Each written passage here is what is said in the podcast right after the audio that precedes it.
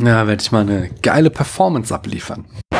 Hallo, mein Name ist Daniel und ich möchte euch von Philosophie erzählen. Dies ist mein philosophischer Adventskalender. Ich stelle euch jeden Tag einen Begriff vor aus meinem Lexikon. Anschließend spreche ich ein bisschen darüber. Ihr wisst schon, nicht auf die Goldwaage legen, was ich sage. Also im Großen und Ganzen schon, nicht jeden einzelnen Satz und gerne widersprechen. Schauen wir doch mal, was, hinter welchem Türchen sind wir denn heute eigentlich? Was hinter dem 16. Türchen sich befindet.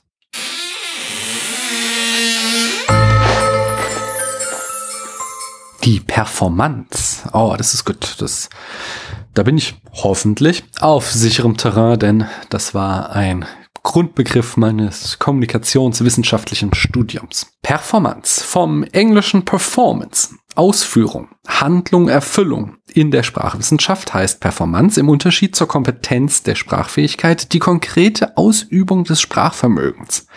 Die Unterscheidung wurde analog dazu auch auf andere Bereiche menschlichen Handelns übertragen. Handlungskompetenz, die kognitive Beherrschung, zum Beispiel von klugheits-, rechtsmoralischen rechts- oder moralischen Regeln des Verhaltens. Das verstehe ich nicht ganz. Wo ist hier die Übertragung? Klar, also Kompetenz ist drin, aber das ist doch der ursprüngliche Kompetenzbegriff und es geht hier ja eigentlich um den Performanzbegriff und gerade da kann man ja nicht Handlungsperformance sagen, denn das wäre ja eine Tautologie, da jede Handlung immer eine Performance ist. Womit ich schon mittendrin bin in meinem Studium und davon ausgehend auch für die Philosophie sehr relevant ist die Unterscheidung zwischen oraler Sprache und Schrift. Denn bei gesprochener Sprache existiert die Botschaft nur im Moment der Performance. Gesprochene Sprache ist daher ephemer, das heißt vergänglich. Also nur in dem Moment, wo ich spreche, existiert auch das Wort, die Aussage, der Satz, die Bedeutung, all diese Begriffe, die, die für uns so eine enorme philosophische Tragweite haben, die sind mit der gesprochenen Sprache immer gleich wieder verschwunden. Bei der Schrift hingegen findet die Performance des Aufschreibens statt und dann existiert der Text unabhängig davon und es gibt dann wieder die Performance des Lesens. Die Botschaft ist beim Text im Gegensatz zur gesprochenen Sprache persistent. Sie ist beständig da. Und daraus folgen dann verschiedene crazy Konsequenzen. Im E und U-Gespräch durfte ich über diese Konsequenzen reden. Ich weiß nicht, ob die Folge jetzt schon erschienen ist, wenn hier diese Adventskalender-Folge erscheint.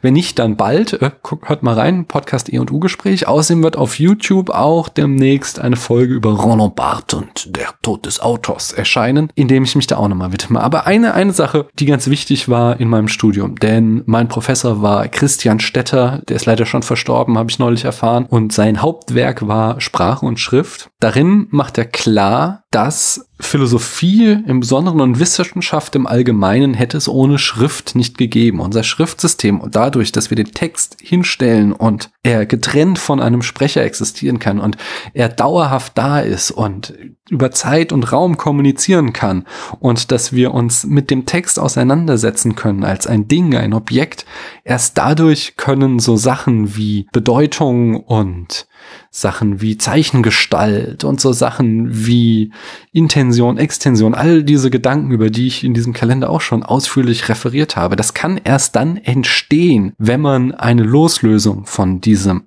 Text mit seiner Botschaft, mit seiner persistenten Botschaft hinkriegt vom Akt der Performance. Und das ist eben ein wesentliches Merkmal des Mediums Schrift gegenüber dem Medium gesprochener Sprache. Und super spannend ist, wenn man sich jetzt die neuen im 21. Jahrhundert existierenden Kommunikationsformen anguckt, wie chatten, wie YouTube-Videos machen, wie twittern oder auf Facebook schreiben, Bilder auf Instagram posten, weil dort ganz neue Formen der Kommunikation entstehen, die oftmals eine Mischung sind aus persistent und ephemer und die dann auch wieder ganz eigene mediale Bedingungen haben und die auch viel mit unserem Wahrheitsbegriff machen. Und die Konsequenzen, die spüren wir gerade ganz gewaltig, dass wir eine solche Erschütterung des absoluten Wahrheitsbegriffs des 20. Jahrhunderts gerade erleben. Nicht in der Wissenschaft, da steht er immer noch fest, aber im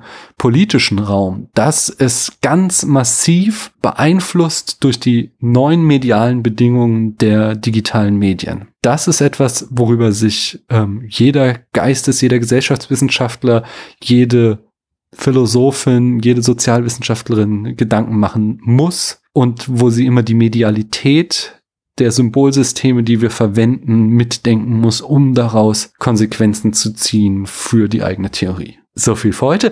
Ich hoffe, euch hat das gefallen. Falls ja, dann führt doch mal die Performance aus, auf Facebook diese Folge zu empfehlen. Wir hören morgen wieder voneinander. Ich danke euch, dass ihr mir eure Zeit geschenkt habt.